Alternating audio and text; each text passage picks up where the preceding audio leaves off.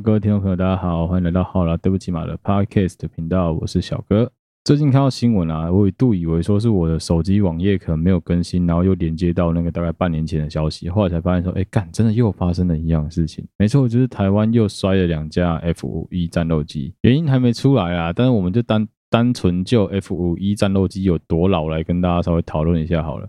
虽然说看得出来这一次的事件基本上跟机械老旧啊，跟它机器很老、飞机很旧都没什么屁关系，但是其实呃，这也刚好能够让我们去讨论一个话题，是台湾的 F-5E 到底有多老？虽然说这一次基本上我在看，有可能是人为的关系啊，跟机械可能没有什么太大的关系。F-5E 算是一种双发动机型的战斗机，简单说就是它屁股后面有两个喷射的发动机，这有什么好处呢？就可以加大它的推力比，还有当一个发动机失效的时候，另外发动机还能够当做是 backup 使用。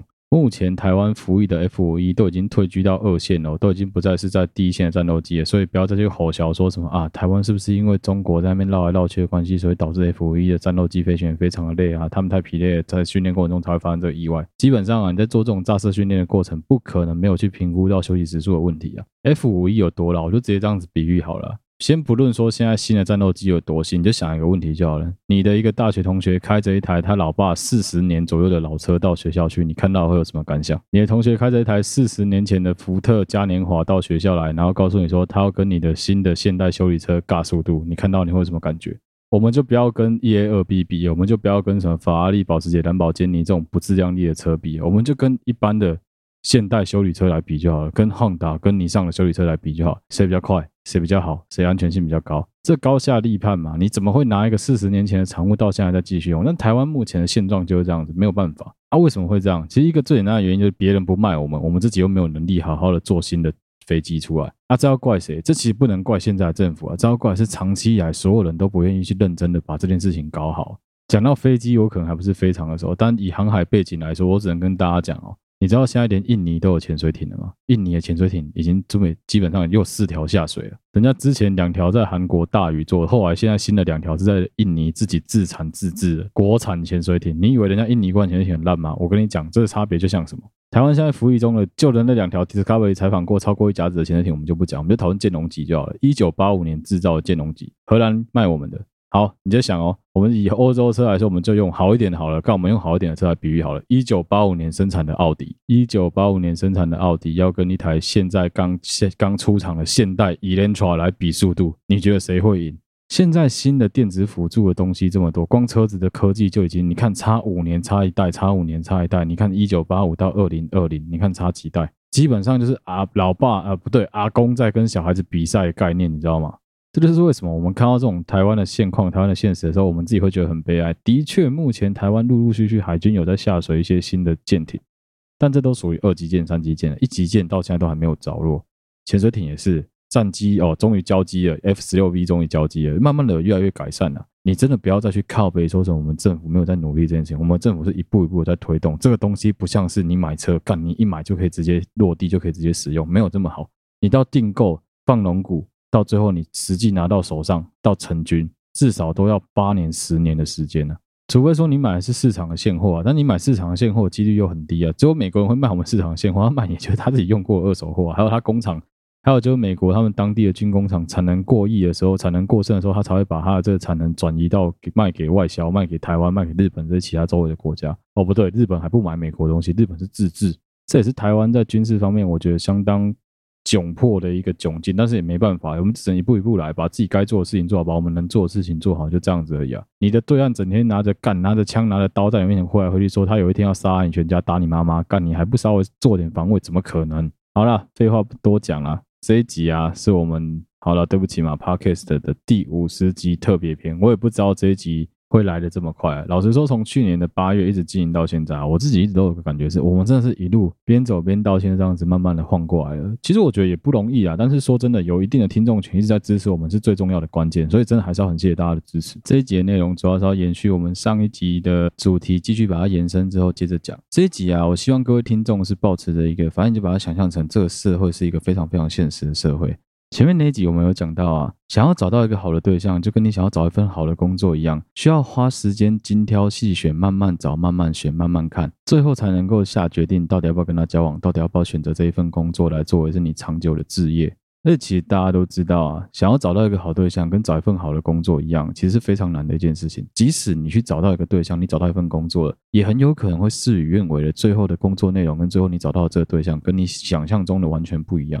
你碰到可能是个满口谎言的 HR，你碰到可能是个满口谎言的男朋友，满口谎言的女朋友。最后你拥有了，最后你得到了，跟你原本想象中的可能有非常大的落差空间。很多情况是，即使你已经非常努力的想要避免去踩到这个地雷了，但是很有可能你还是遇人不淑，很有可能还是事与愿违，最后达到了真的就不是你想象中的那个样子。前面集是我们讲到钱嘛，既然讲到钱，我们这集就来聊一个非常哈扣的话题好了。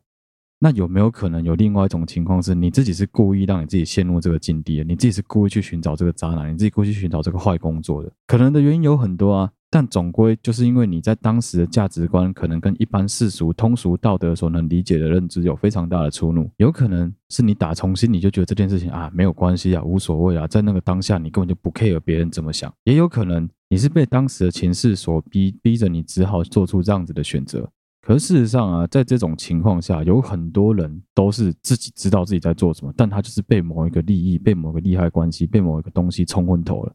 很有可能的情况是你被那个远景、被那个很有可能你接下来能够收成的甜美的果实影响了。你误以为说，哦，那其实我为了收获这个果实，付出这么一点成本，其实也没有什么嘛。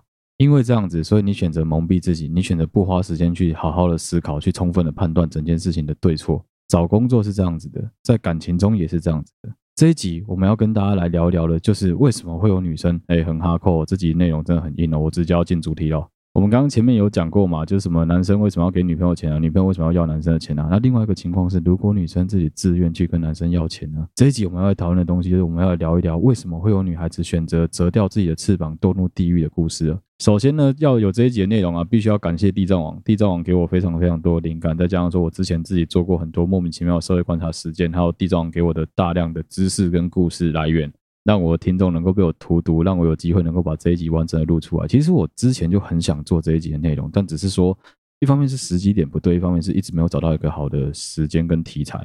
刚好在这第五十集特别篇的时候，我想说刚好可以跟大家聊一聊这个我觉得非常硬核的话题，所以接下来的内容。如果说你是我们一般的听众，你不是很习惯听我讲一些什么八大啊、讲社会观察的东西，你可以直接跳过这一集没有关系，下一集再继续听就好。下一集会讲一些很干的。但如果说你是一个一般的听众，你就是想听听看我讲这些东西的观点的话，欢迎你可以收听这一集。我相信你会得到一些在这些事情上不一样的观点。很抱歉，我必须要戳破很多听众的粉红泡泡，但是我相信，只要你是曾经在社会上打滚过的，有很多人都知道说，在我们的身边是很多这种人存在，可能一趴两趴。但你要想看一趴两趴几率就有多高，两班就一个人。那一样我也要先声明哦，接下来讲的所有故事全部都是虚构，如果雷同，纯粹就是巧合而已。这集啊不会有太多聊色的成分在里面，但是因为多少都有带到八大的东西，所以我已经有预感这一集应该会导致很多听众你听到会很不适。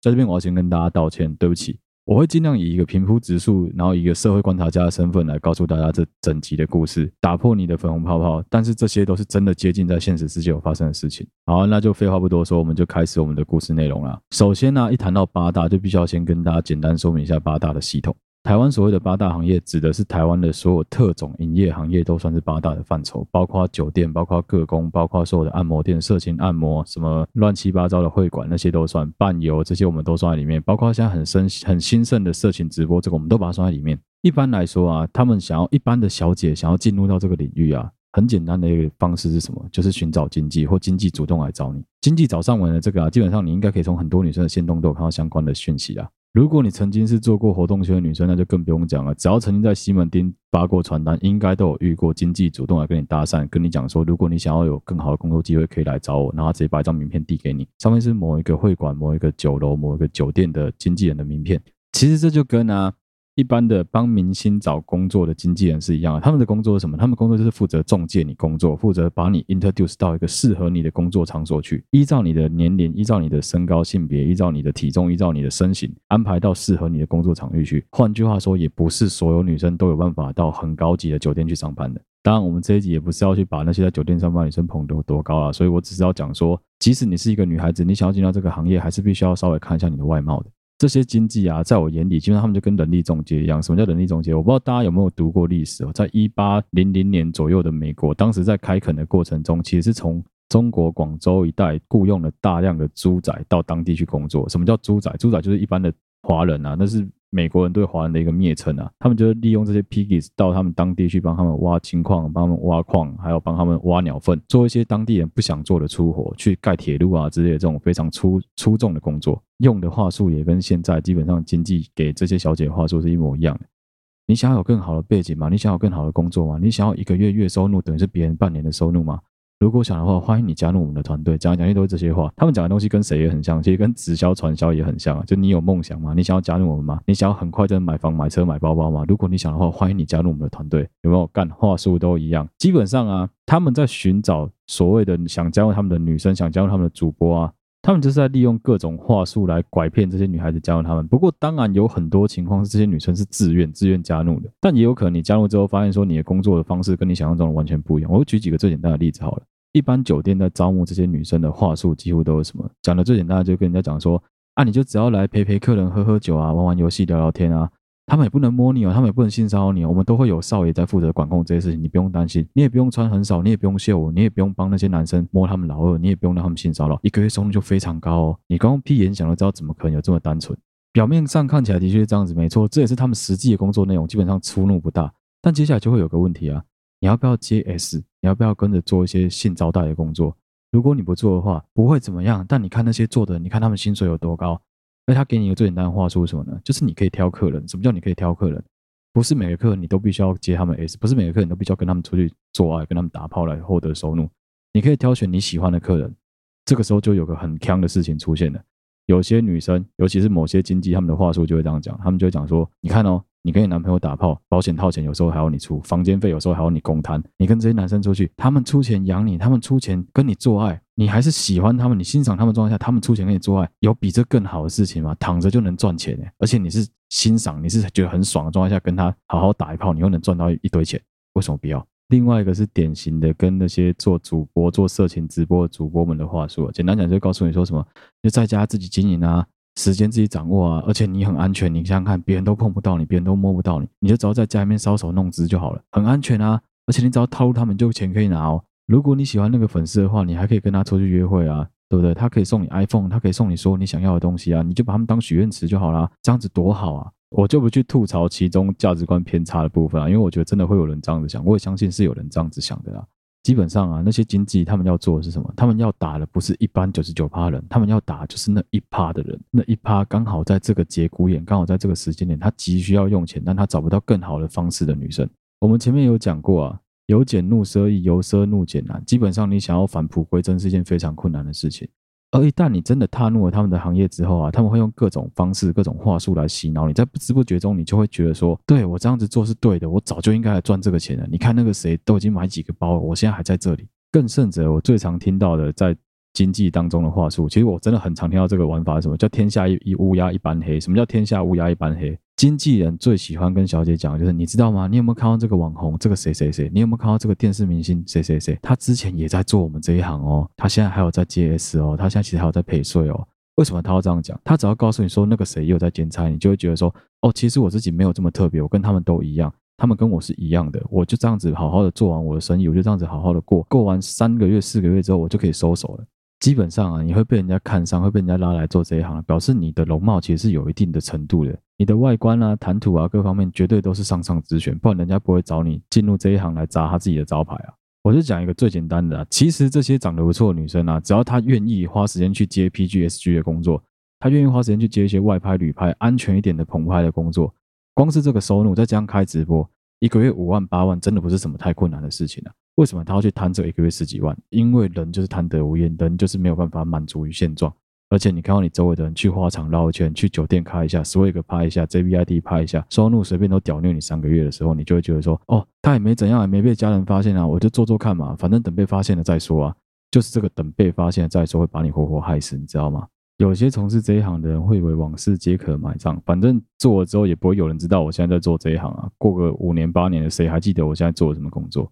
的确有一些比较聪明的女孩子，她有帮自己设一个停损点，帮自己设一个，反正我赚多少钱我就要跑，这样子很好啊。只要你在时间内你赚到了足够的金钱之后，你就赶快离开这一行，的确可能不会有任何人发现。不过我遇到了很多情况，有蛮多女孩子，因为她是很单纯的就被拉进这个行业里面，她也不晓得说这个行业到底会有哪些状况。我最常听到的锵话，就有些女生讲说什么啊，我已经看破了，你们这些男生都一个样啊。结果呢，结果最后她还是爱上了一个莫名其妙的少爷，爱上一个莫名其妙的客人，就这样子跟着人家走，当人家小三。我们人都一样，人都会有曾几何时孤单寂寞绝人的时候。你因为这样子爱上你的客人，因为这样子爱上你的粉丝，都是很合情合理的。但是你有没有想过，你们是在这样子的环境底下认识的？我就讲一个故事就好了。我自己去酒店玩之前，我的朋友直接再三告诫我一件事，他说：“我们都觉得你很容易，感觉很容易就会走心，所以我现在要先奉送你几个字：欢场无真爱。到那边去，所有小姐都只是想赚你的钱而已，你不要想太多，你不要把他们的话当真。他们加你的赖，加你的微信，想加你就加，但不要理他们。我也是谨记着地藏王告诉我的欢场无真爱的道理，进出这些场合才能够全身而退啊！我就问个问题就好了：有多少人会去夜店玩的？很多吧？应该大部分我们年轻人很多人都去夜店嘛。”那你有听过有多少人在夜店认识男朋友女朋友的？应该也蛮多的吧？那你有听过夜店认识男朋友女朋友有好结果的吗？应该超少的吧？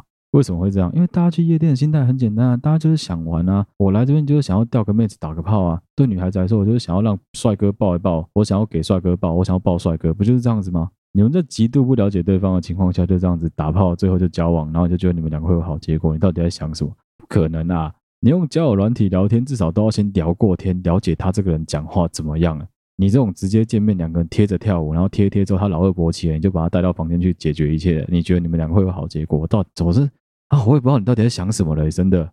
一样啊，所以我听过一些蛮可笑的说，我自己觉得很荒谬的说，是有一些酒店小姐会告诉我说，哦，我其实是在等一个人拉我上岸，我在等一个能够让我上岸的人，你就慢慢等吧，怎么可能等得到？就算你等得到，好，那个人也不会是真心想要拉你上岸啊，到底在想什么？这边可以提供给大家小金个人的想法，小金提供给我意见，小金有讲啊，我之前不是讲过小金会去拐骗酒店妹嘛？其实他的招很简单，他就是让酒店妹以为说。他是那个能够带他们上岸的对象，他是那个能够让他们从鱼类变成两栖类的对象。那他要怎么办到这一点？简单说就是演得好像他拥有金钱霸权一样啊，可事实上他根本什么都没有啊。如果你真的这么天真的以为真爱能够战胜一切的话，那你真的是蛮蛮厉害。我只能说你可能幼稚园也没毕业啊。你就想一个问题就好了，我今天必须要忍受我的另外一半。曾经做过这一行，我要一直去思考这件事情，我必须要花多大力气才能够消化掉这一切？即使你的另外一半根本打从一开始就从这个领域把你带出来了，他也早就知道说你做过这一行，你跟很多男生上过床，你跟很多男生发生过关系，或是你跟很多男生暧昧过，你真的觉得有几个男生有办法跟地藏王一样，他能够去忍受这些女孩子，能够去度化这些女生，甚至是过自己心里面那一关吗？然后刚刚前面有聊到另外一个话题，是说哦，反正都没有人知道这一点，我们就来聊几个我自己身边遇到的朋友的故事。我一个大学学妹在做酒店的时候，被我自己的同学点台点到她，你知道那有多尴尬吗？当你看到两个人都露出一副哎干你怎么会在这里的表情的时候，我只能说干真的是经典，真的是荒谬到不行啊！接下来在很多人的想象中，是 A 片情节就要展开了。我跟你讲，完全不可能。基本上你也是吓傻了，他也是吓傻了。当然很有可能，这女生在做这一行的时候，她早就豁出去，她早就不在意她的过去，她也不会去 care 说别人怎么看她，别人怎么想她。但我跟你讲，人总有一天都必须要上岸，人总有一天都必须要回头。等你到时候过了五年、十年，回头之后，你来看你的这一段黑历史的时候，你有多少人有办法是抬着头把这段历史讲出来的？你在那个当下讲的很义正凛然，讲说哦，如果说不欣赏我的，那你就滚远一点；如果你没办法理解我，你就滚开。我只能说这个想法太天真、太自私啊！有时候哦，人是需要花时间去理解的。当你越以为往事皆可埋葬的时候，通常最可怕的就是回忆不行。尤其最可怕的是在你完全没有做好心理准备的情况下，你的这个疮疤被人家揭开来。啊，你当年不是很义正言辞，你当年不是很义正凛然，一副好像无所谓豁出去了的感觉。你现在在紧张什么？基本上很多这一行的女生，她们就是因为这一行的收入非常的高，再加上贪念，还有就她们想要赚得更快，所以她们会陷入一个很麻烦的回圈，很难走得出来，就是这个原因。也可以跟大家分享一下，我周围曾经有做过这一行的女生，现在都在做哪些工作。其实跟一般人基本上没有什么太大的差异啊。你做什么工作，她做什么工作了。比较特别的是，有一些半只脚还在里面，不，一只脚在里面，一只脚在外面，不肯离开这些女生，她们现在在做哪些工作？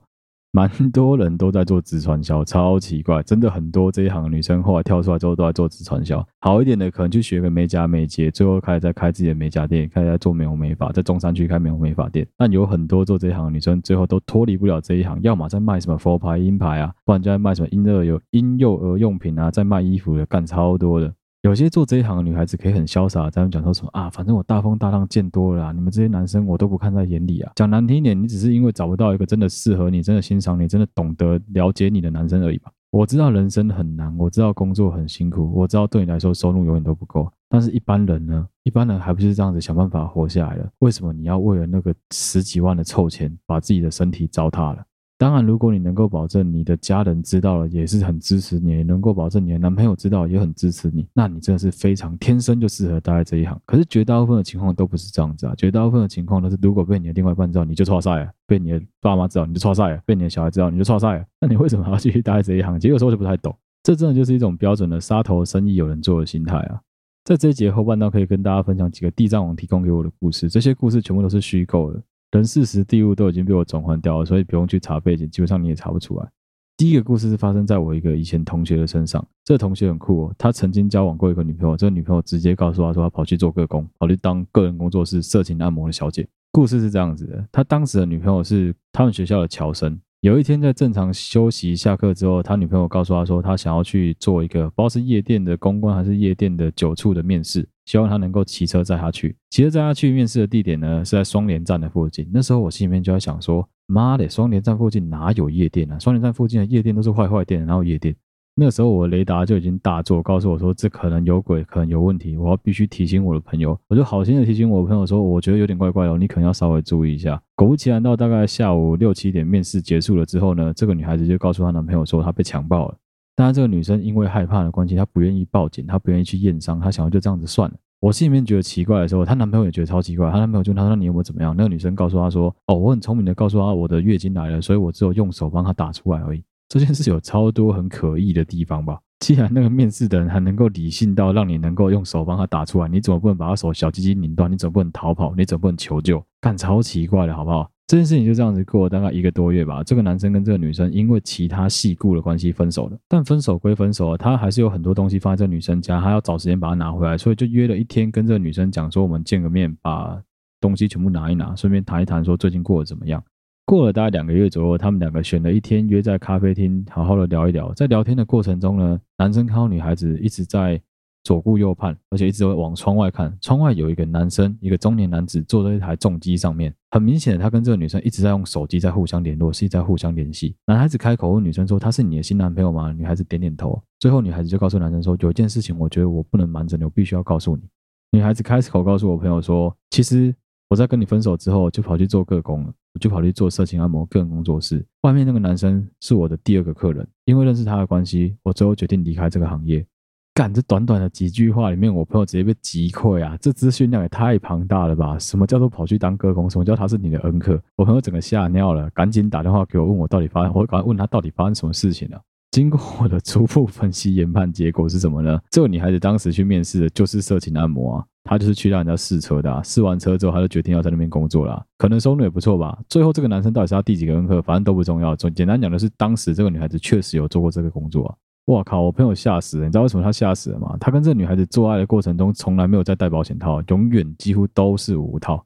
我马上跟他讲说：“你赶快去验艾滋，稍微验一下性病，对你自己是比较好的一个行为。”当然还有后来什么事情都没有，我朋友现在还活得好好的啊，只是说这是一个真的是奇遇啊。向来都只有听过朋友的朋友跑去做八大，朋友的朋友跑去做个工，从来没有遇过朋友的女朋友真实跟他见过面、吃过饭、出去玩过的女生，干他跑去当个工的。我朋友也半开玩笑的跟我说，他一直都知道他女朋友最大的兴趣就是做爱，他女朋友最大的兴趣就是跟别人做爱，但是他没有想到有一天。小学老师告诉我们的最好的职业就是把兴趣结合职业。他女朋友真的办到了，他真的把他做爱这个兴趣结合了妓女这个职业。这故事至今仍然在我们的朋友圈偶尔会拿出来被我拿出来消费一番啊。另外几个典型的故事啊，基本上都是我自己现在听到的啊，蛮多从事这一行的女生最后都不是非常的好过。原因很简单，因为他们奢侈惯了。我举一个地藏王提供给我的例子好了，他之前曾经有辅导过一个女生，这个女孩子是原本是个人工作室的员工，最后她选择离开了这一行，跑去开美甲店。美甲店大概开不到两年吧，之后又跑回来做个工了。地藏王一脸无奈的看着她，这女的一脸无奈的看着地藏王，时势所趋嘛，没办法，我现在就是没有钱啊，我只能做这一行，这是我最会做的工作啊。说真的，想一想也是很悲哀啦，但是没办法，这对他们来说就是最简单的工作啊。